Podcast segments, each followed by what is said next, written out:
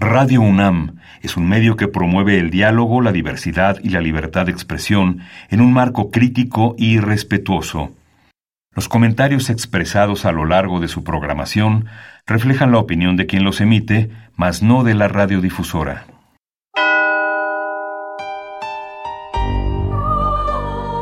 Abrazados por la luna para morar en la oscuridad y explorar los misterios al interior de cada uno de nosotros.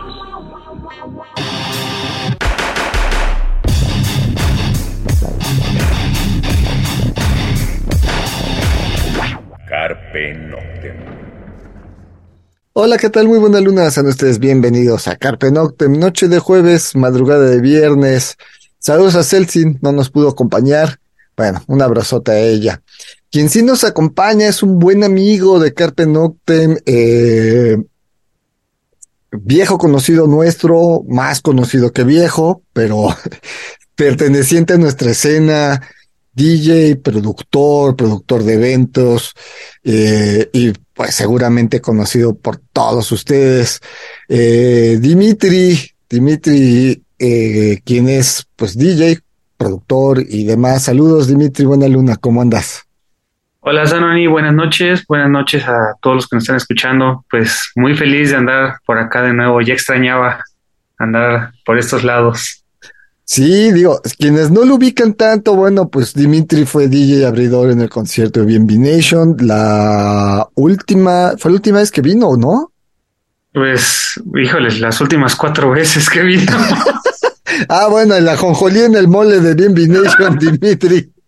Y bueno, pues aparte, este, buen amigo, buen amigo.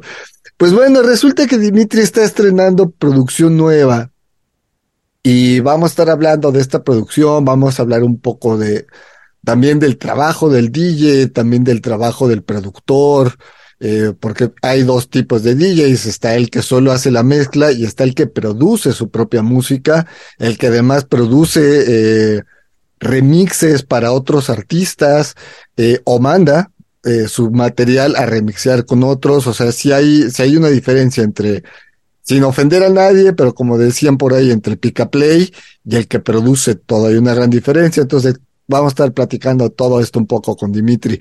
Arrancamos con la primera rola. Esto es de Liquid Path. Obviamente, todo esto es de su nuevo material.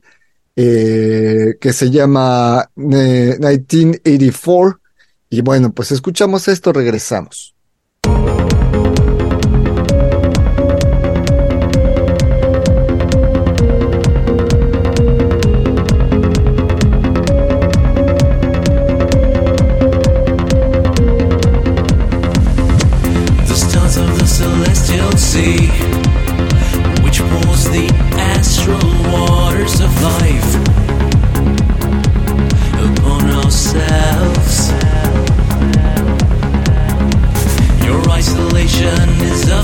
see.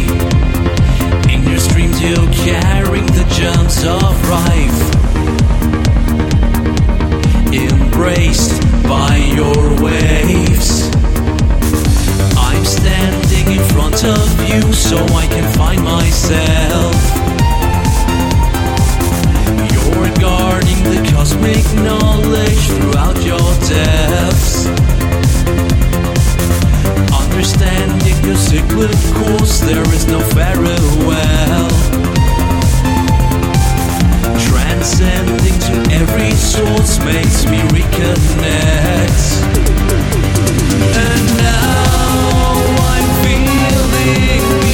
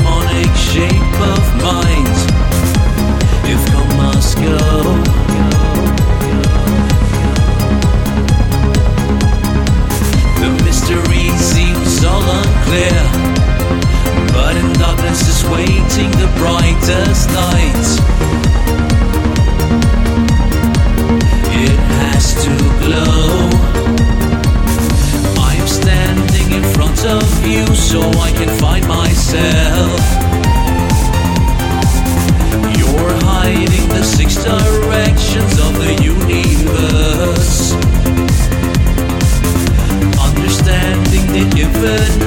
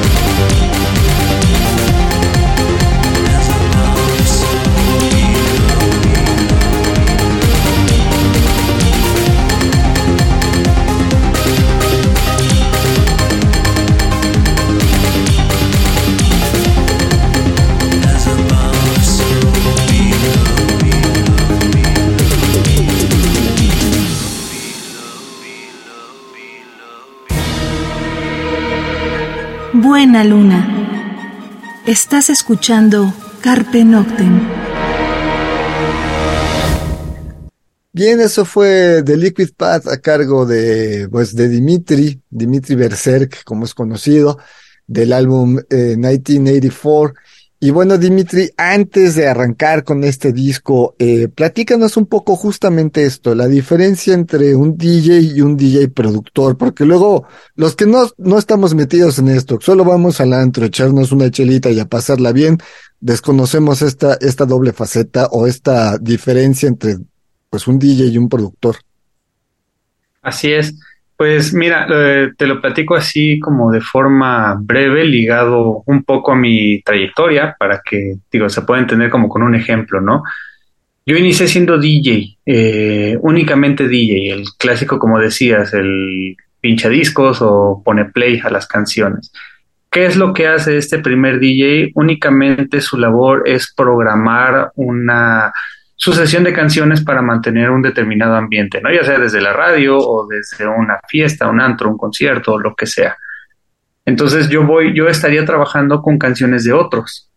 Únicamente recopilo, compro mis disquitos y hago mi playlist o mi lista, la reproduzco en cierto orden y listo, ¿no? Busco que se puedan mezclar muy bien una con la otra para mantener ciertos parámetros y perfecto, ahí está. A, grosso modo, eso es lo que hace un DJ, es lo que yo estuve haciendo en mis primeros años, como de 2005 hasta el 2009 más o menos. Después ya me entra la cosquillita de quiero hacer yo mi propia música, quiero producir mi, mi música, no como una banda, sino como justo como productor musical, como eh, productor independiente, por así decirlo, ¿no? ¿Qué es lo que empiezo a hacer? Eh, remixes que es un remix, es una reinterpretación de una canción ya conocida, lo que eh, comúnmente conocemos en la escena rock como un cover, se podría entender más o menos eh, similar. Entonces yo agarro, eh, digamos, una canción de BNB Nation, me gusta mucho, le voy a hacer un remix. Mi remix, pues se le van a integrar algunos elementos que yo, le, este, que yo hice, por medio de sintetizadores, cajas de ritmos, de samples, efectos, lo que tú quieras, ¿no? Ya es mi versión. Es una versión que yo hice pensado en la pista de baile. Eh, me va a ayudar a poder trabajar mejor esa canción, ¿no? Entonces ahí ya empiezo a dar como que mis primeros pasos como productor, haciendo mis remixes. Ya para 2013 es que empiezo a hacer mi música propia, que es como lo que escuchamos hace un ratito con Liquid Pub, y es canción, eh, bueno, es música escrita y compuesta por mí, ya completamente, ¿no? Ya no estoy agarrando una canción y estrujándola nada más, Ahora sí, ya estoy componiendo la canción, eh, escribiendo la letra, pues obviamente como yo no canto, pues estoy constantemente buscando algunos invitados, ¿no? Que me puedan ayudar en las líneas vocales. Entonces, en este punto ya estoy yo componiendo música propia, pero la sigo trabajando como en formato DJ, o sea, soltándola en un playlist en una fiesta el tocar en vivo como tal es un tanto complicado para la música electrónica por la cantidad de elementos que se integran, la complejidad de tocarla o ejecutar esa música en vivo. Entonces es muy común que los productores de música electrónica se dediquen por lo general a tocarla como DJ. Ok, entonces de aquí, por ejemplo, eh, DJs que conocemos fuerte como David Guetta, como Van Dyke, este eh, Mouse, no me acuerdo cómo se llama este. Dead Mouse. Dead Mouse, son esos, son productores que hacen su propia música, pero la suenan más como DJ que como proyecto musical, eh, como músico, pues.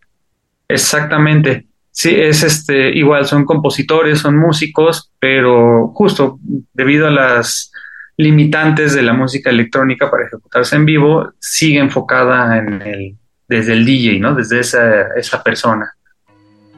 Ok, vamos a otra rola para seguir platicando un poquito de esto y, y, bueno, para que nos cuentes cómo es que ya empiezas de productor, tu historia, tu material, este, lo que has sacado en años anteriores. Ahora lo que vamos a escuchar es El Resplandor Esmeralda, esto también es de este mismo disco. Como dijimos, todas las rolas van a ser de este disco recién salido, eh, se llama 1984. Y bueno, pues escuchamos esto y regresamos. Esto es el resplandor de Esmeralda.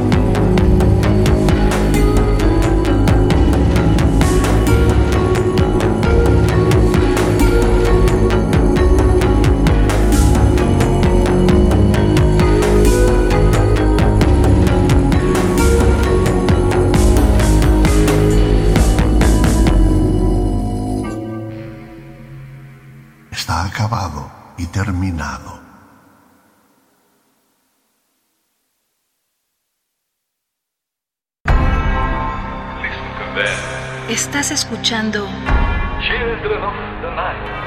Carpe Noctem.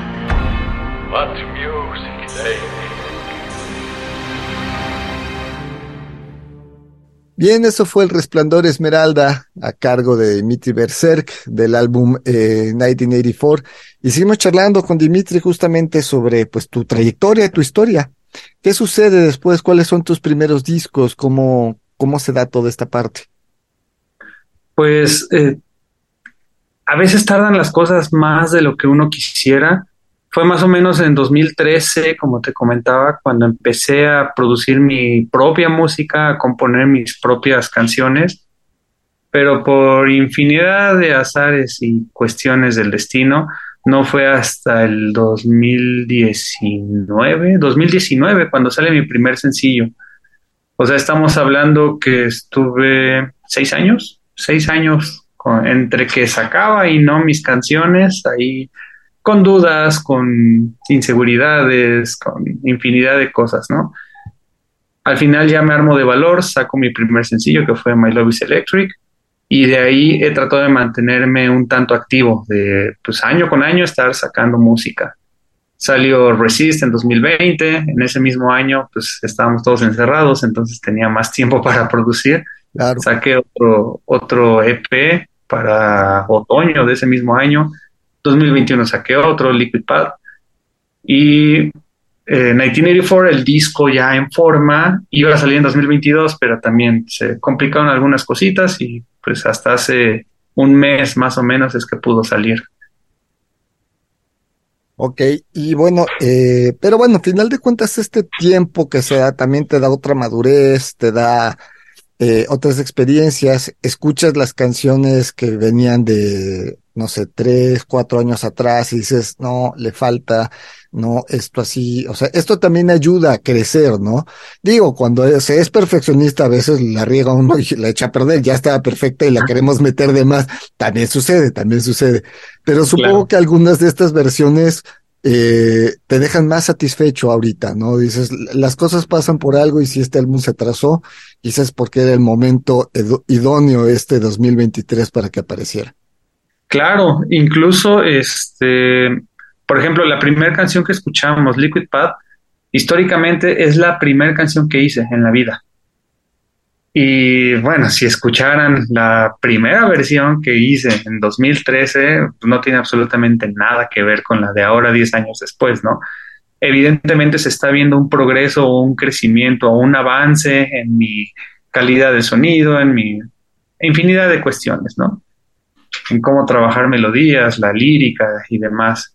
Entonces sí, eso es algo que me ha enriquecido mucho a, a través de todo este tiempo sí he notado que hay un cambio, que hay, este, pues que sigo en la escalerita, ¿no? Dándole cada vez un paso más, un paso más. Y eso también es bueno. Yo creo que sería un problema si miro hacia atrás, escucho mi música y sigo diciendo, está perfecta esa canción que hice hace 10 años. Creo que en ese punto pues, ya no estaría creciendo realmente como músico, como, como compositor.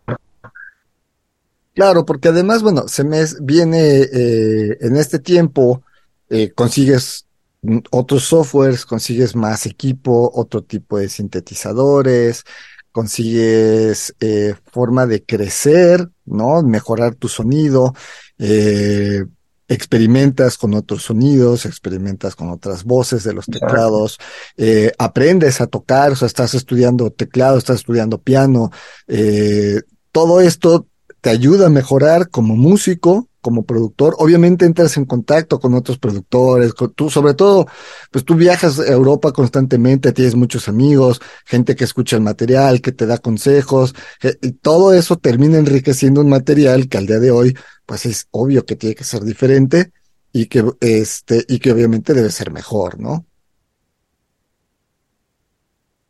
Sí, exactamente. Pues eh, el, dentro de la música se ve la evolución natural que está teniendo cada persona. Y a veces eso no le gusta tanto a los seguidores porque dicen, ah, ya me cambiaron completamente el sonido de mi banda favorita, ¿por qué hicieron eso? Yo creo que también son cambios naturales por los que todo músico eh, se encuentra en algún momento, ¿no?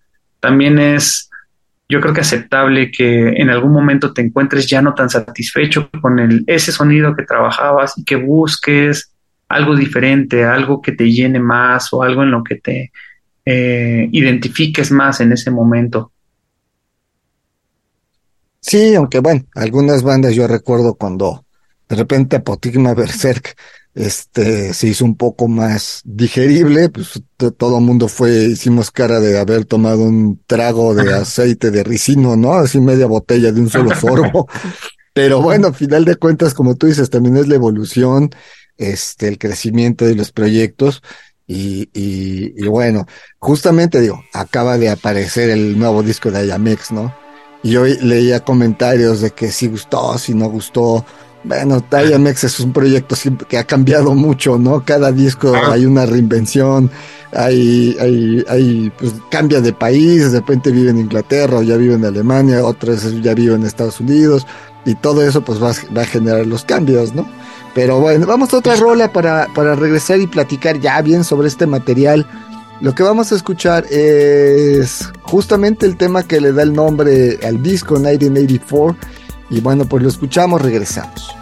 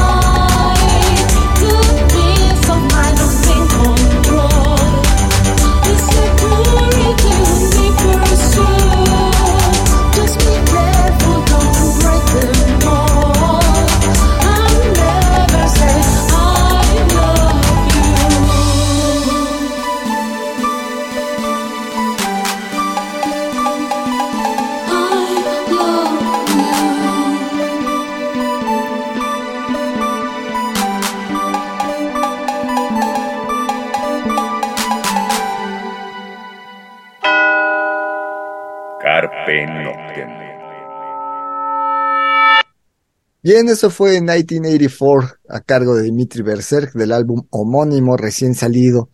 Y bueno, eh, Dimitri, esta salida de, de disco obviamente te tiene contento, obviamente te tiene emocionado, pero ¿qué viene? Ya salió. Ya tardamos seis años en, en crearlo, en producirlo, en mejorarlo. Ya, ya está aquí. ¿Qué viene? ¿Qué viene? Pues moverlo por todos lados. Ahorita eh, hemos estado un poquito activos con pues fiestas y moviéndolo y presentándolo.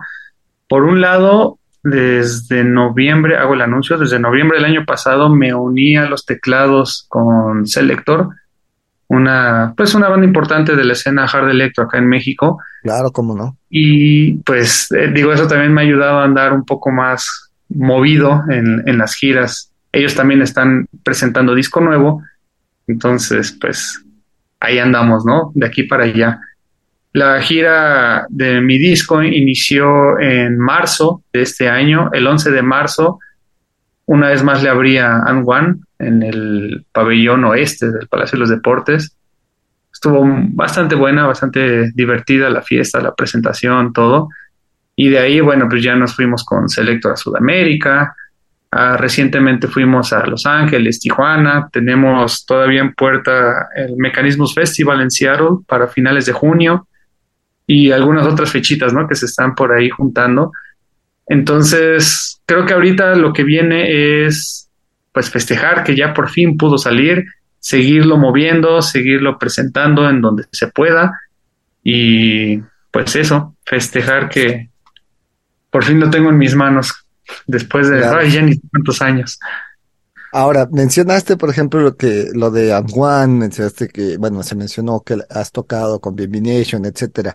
La escena electrónica en México está creciendo porque, por ejemplo, lo de Amwan, pues de repente venía a lugares medianos, de repente el Plaza, eh, que no dejaba de ser un lugar mediano, pero con más, eh, con mejores condiciones, vamos, no era el B de más, ¿no? O sea, el Plaza tenía mucho mejor equipo, escenario, iluminación, este, toda la producción que, que regresa, pero el, ala este es gigante y, y, y, estaba lleno, prácticamente un sold out.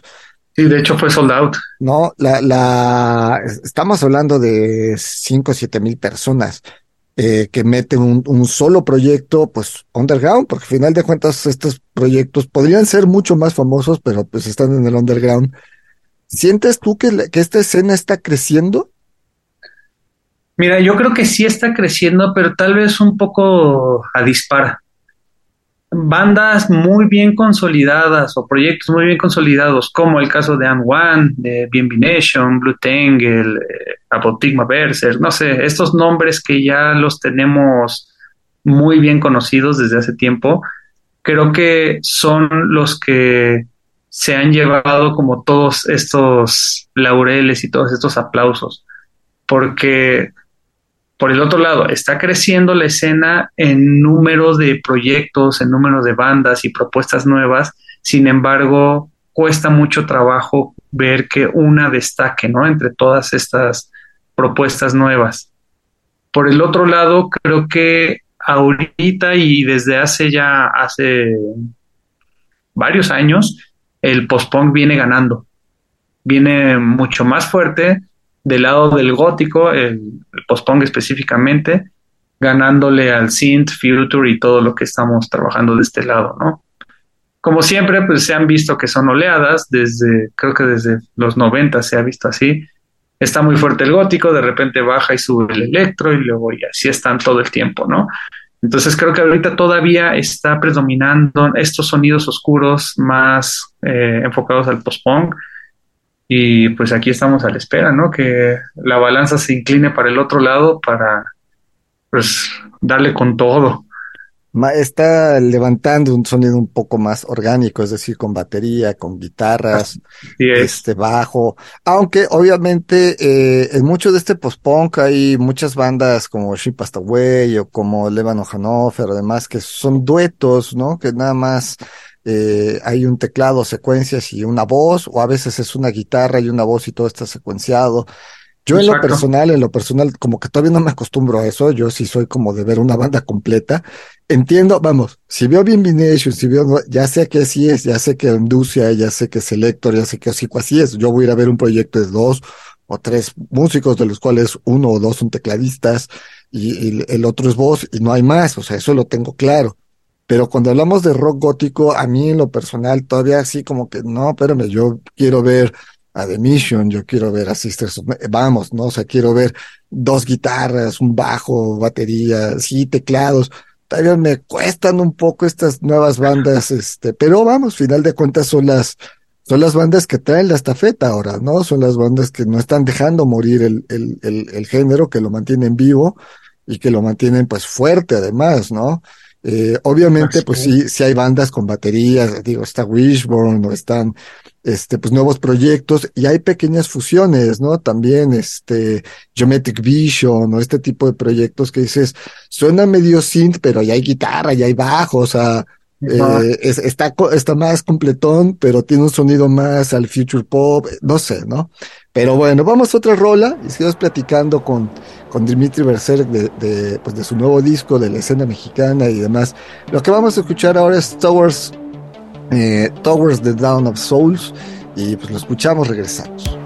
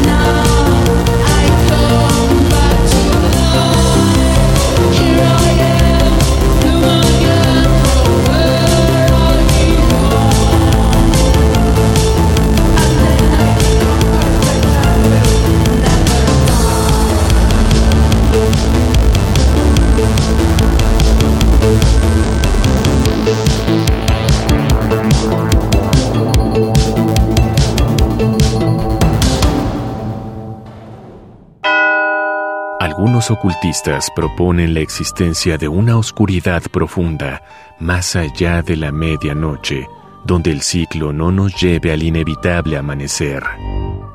Disfruta la noche en la búsqueda de la oscuridad completa, perfecta. Carpe Noctem. Radio UNAM, experiencia sonora.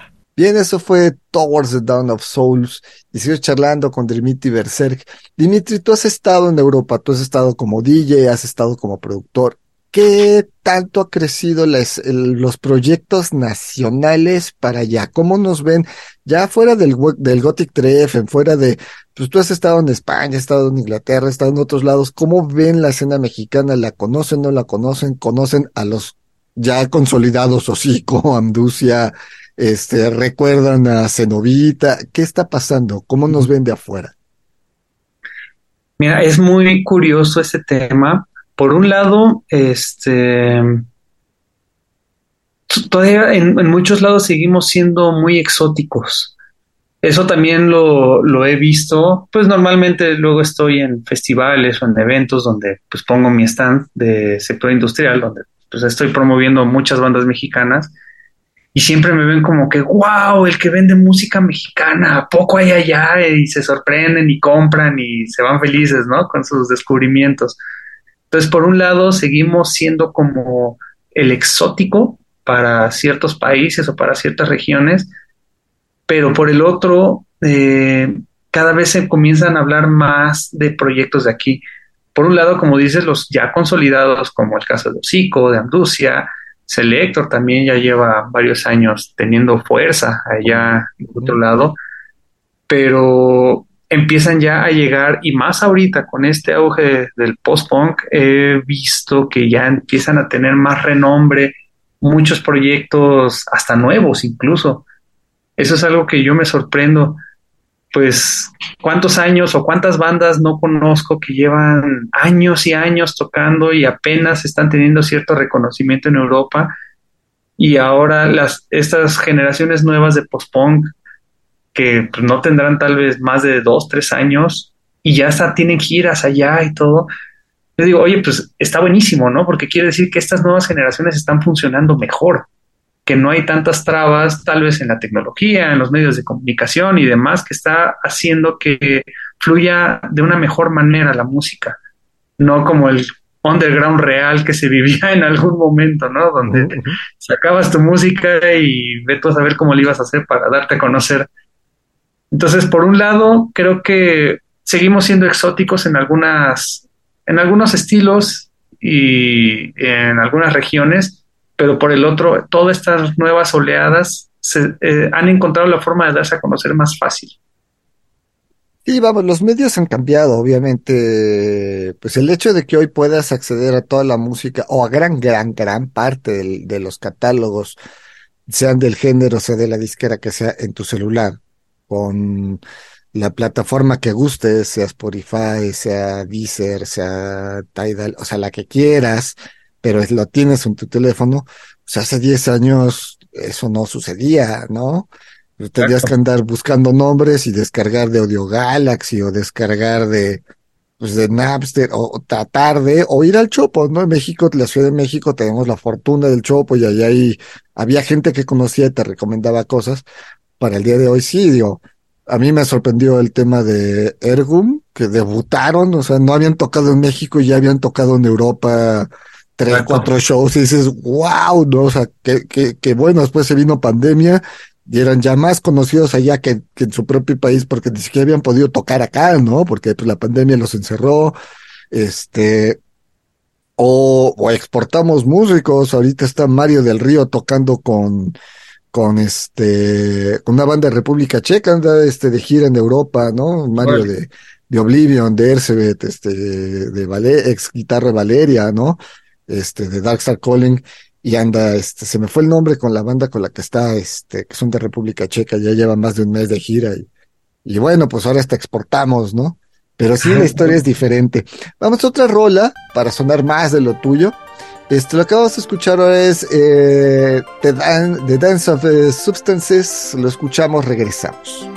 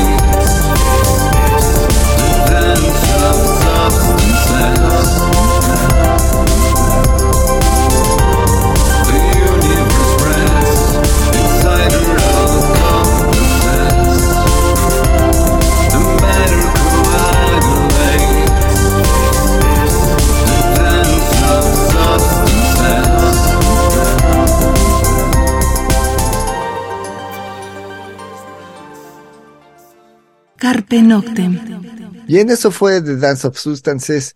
Y bueno, Dimitri, eh, el tiempo se nos anda yendo. Eh, da entrada a ver, ¿dónde conseguimos tu material? ¿Está físico o solo es digital? Sí, está físico. Bueno, también eh, es algo que yo he tratado de hacer en mi sello, siempre hacer cosas diferentes, cosas raras. En este caso, este nuevo disco lo saqué en un formato de libro muy bonito. Son 68 páginas con textos, ilustraciones y demás que te ayudan a comprender un poquito más de qué va cada una de las canciones, ¿no? La ilustración, bueno, en realidad todo el arte me ayudó eh, Amanda Lunares, eh, la encuentran en redes como Moon Lunares, es una artista diseñadora muy, muy buena, muy talentosa. Este, ¿qué es lo que estoy tratando de hacer con esto? Meter un poco más de esoterismo, meter un poco más de contexto, ¿no? Por eso es que decidí sacarlo en libro.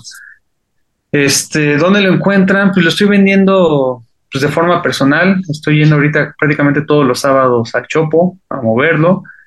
Cuando estoy aquí, si no estoy aquí, este, pues en donde me encuentre tocando en las giras con Selector y demás, ahí me lo llevo. O bien en venta por internet desde la página de mi sello, que es sectorindustrial.com. Ahí pueden ordenar desde mi Bandcamp, este, me mandan un mensajito en Facebook, cualquier cosa y apartan su copia. Ok. Eh, ahorita presentaciones cercanas.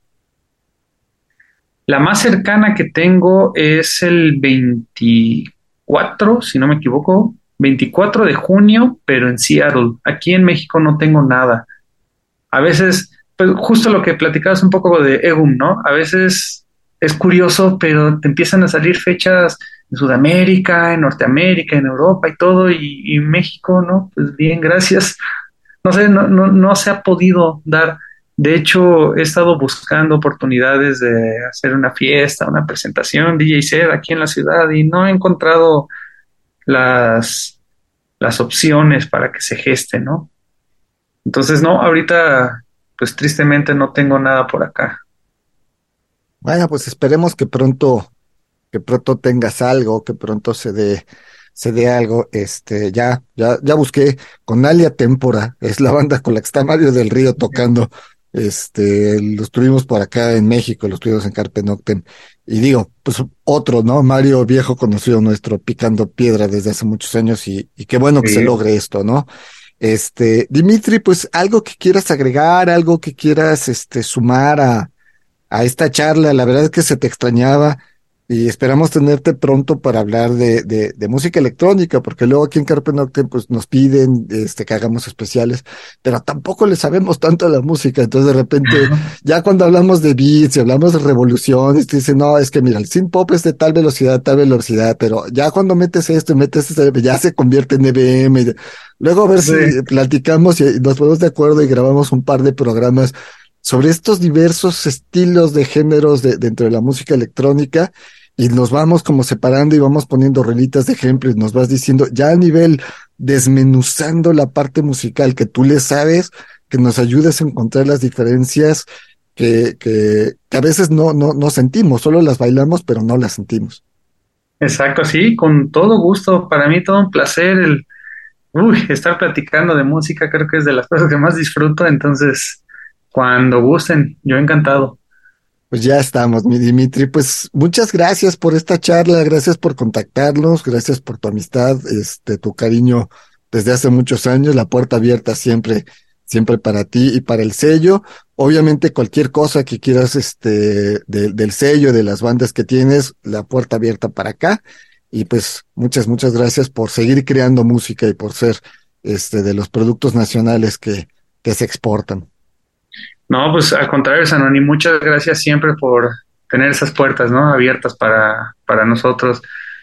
Eh, es difícil. La verdad, eh, mucha gente luego sueña con ese, em, esa utopía de ser artista y viajas y tureas y eres famoso y millonario y demás. Eh, no es así, no es así. No digo que sea imposible, sí puedes llegar a hacerlo, pero muchas veces es como sacarte la lotería, ¿no? Esto es vivirlo al día, este, sufrirlo, eh, trabajarlo, esforzarte, tener constancia, mucha constancia y demás. Las cosas no salen de la noche a la mañana.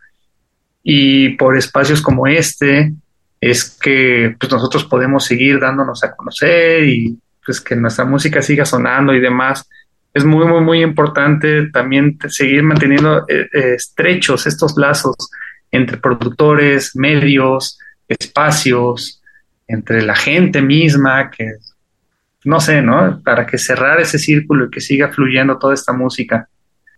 Y pues nada, muchas gracias, Anoni. Un, un gustazo andar por acá y cuando quieran, pues yo feliz aquí vengo de nuevo. Ya estamos. Pues un abrazote, Dimitri. Este, gracias por la charla y pues nos vamos. Un abrazo fuerte a Celsin. Este, los vamos a dejar con una última rola. Esto es Control Alt Delete. Aquí hay una voz invitada. Sí, aquí tenemos, bueno, en realidad en, todas eh, hemos tenido algunos invitados. En esta tenemos a Klaus Larsen de Leather Strip. Ya seguro conocerán a este señor y su vozarrón que tiene. ¿Cómo no? Y bueno, pues con esto los vamos a dejar y pues nos escuchamos la próxima semana. Mientras tanto, cuídense donde quiera que estén.